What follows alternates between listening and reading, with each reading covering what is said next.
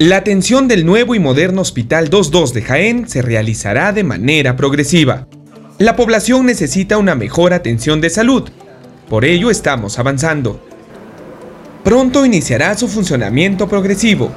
Autoridades y funcionarios realizan las gestiones administrativas que garanticen una buena atención.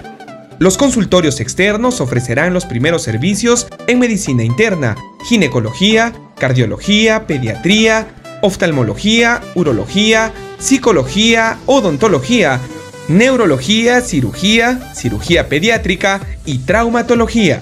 En el primer nivel está el área de consultoría externa que tenemos 14 eh, consultorios externos y acá en el segundo nivel tenemos 13 consultorios externos por especialidad que hoy están ya con la infraestructura lista para recepcionar el tema de equipamiento médico, mobiliario administrativo y clínico.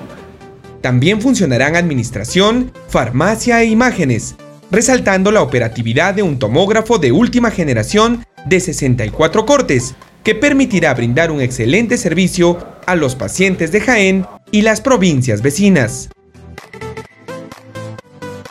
un tomógrafo de última generación de una marca eh, renombrada a nivel mundial.